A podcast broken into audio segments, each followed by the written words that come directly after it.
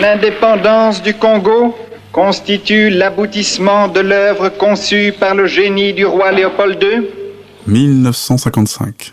Congo belge, Banda. La vie est un long fleuve tranquille. Entre 55 et 57, le jeune Léo, à l'allure d'un guerrier Maasai, à la tête d'un Éthiopien, Mauritanien, mais en fait, c'est juste un Congolais différent. Il est encore au collège, c'est déjà un nu-pied, mais il se questionne sur son existence.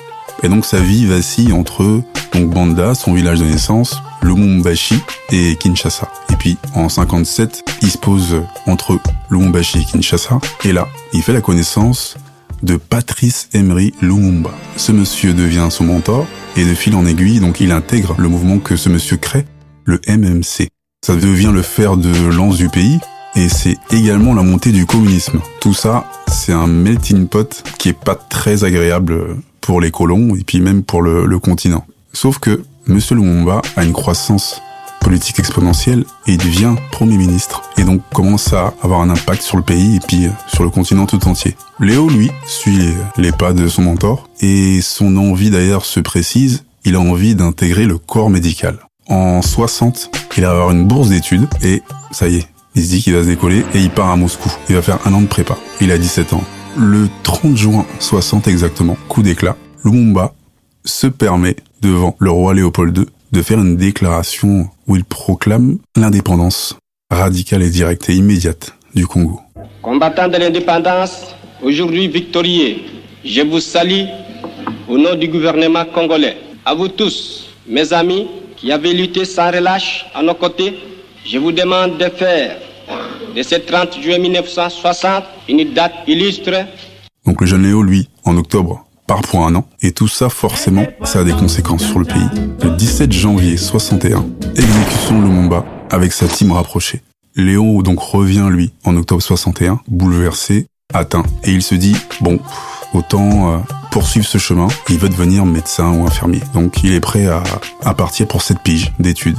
Et il repart dans le grand paradis blanc, à Moscou. Ce qu'il ne sait pas, c'est qu'il remettra plus jamais les pieds au pays. Et donc en 69, le diplôme en poche, il est infirmier d'État. Et il atterrit à Lyon avec son chapka, son espèce de menton fourrure de macro et ses moufles. Sa dulcinée le récupère à l'aéroport. C'est assez folklorique, les gens le regardent. Mais il est content, lui. Il est polyglotte, il parle russe, euh, il parle français, il parle lingala, swahili. C'est un jeune homme fier et se trouve plutôt élégant. Il arrive, chemin faisant, à, à bosser à la fac de Lyon. Sa dulcinée, prénommée Marie, se bat becs et ongles, elle, pour euh, faire traduire justement son diplôme, et il y arrive. Et avec leur connexion, puisque à cette période, les gens étaient vraiment accueillants, ils avaient des relations avec les ambassades, et on les fait monter sur Paris. Donc ils y montent en fin 70, avec sous leur bras une jeune fille. Donc la jeune Marie a eu un bébé le 20 mai 70.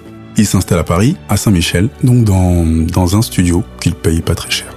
Et là, ils connaissent euh, la densité, euh, l'agressivité de la vie parisienne. S'appelait Aléo, et lui, il intègre euh, l'hôpital Cochin. Seconde grossesse, en 71, naissance d'un fils. C'est aussi l'effervescence, ce qu'on appelle les grands ensembles. Les banlieues qui sont pas très loin de Paris, où on a la possibilité d'avoir des gros appartements ou des grands appartements. Tout ça entouré de verdure, donc moins de pollution. voilà comment ils vendent le truc eux, ce qu'ils veulent, c'est en tout cas être à l'aise. La jeune Marie commence à regarder cette histoire de grand ensemble. Léo, lui, est pas très convaincu. Donc ils sont toujours sur Paris et bougent dans le 16e. Et là, on arrive à leur octroyer deux studios. La famille s'agrandit, l'espace se réduit, ça devient de plus en plus compliqué. Au même moment, la jeune Marie poursuit ses études hein, de comptabilité et d'assistanat social. Elle retombe enceinte en 73 et le 30 janvier 74 à 8h30 tapante, j'ouvre les yeux et je regarde le monde parisien comme ça pendant deux ans. Je suis un petit bébé rondouillard, je suis gaucher et je suis plutôt souriant. Mais en 76,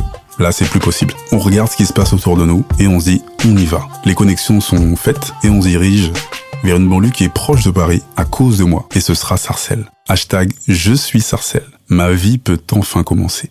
Des grands ensembles, il y en a plusieurs en France. Celui-ci est à quelques minutes de la capitale. Sarcelles. Sarcelles. Sarcelles. Les chroniques du gouffre. Les chroniques du gouffre. Les chroniques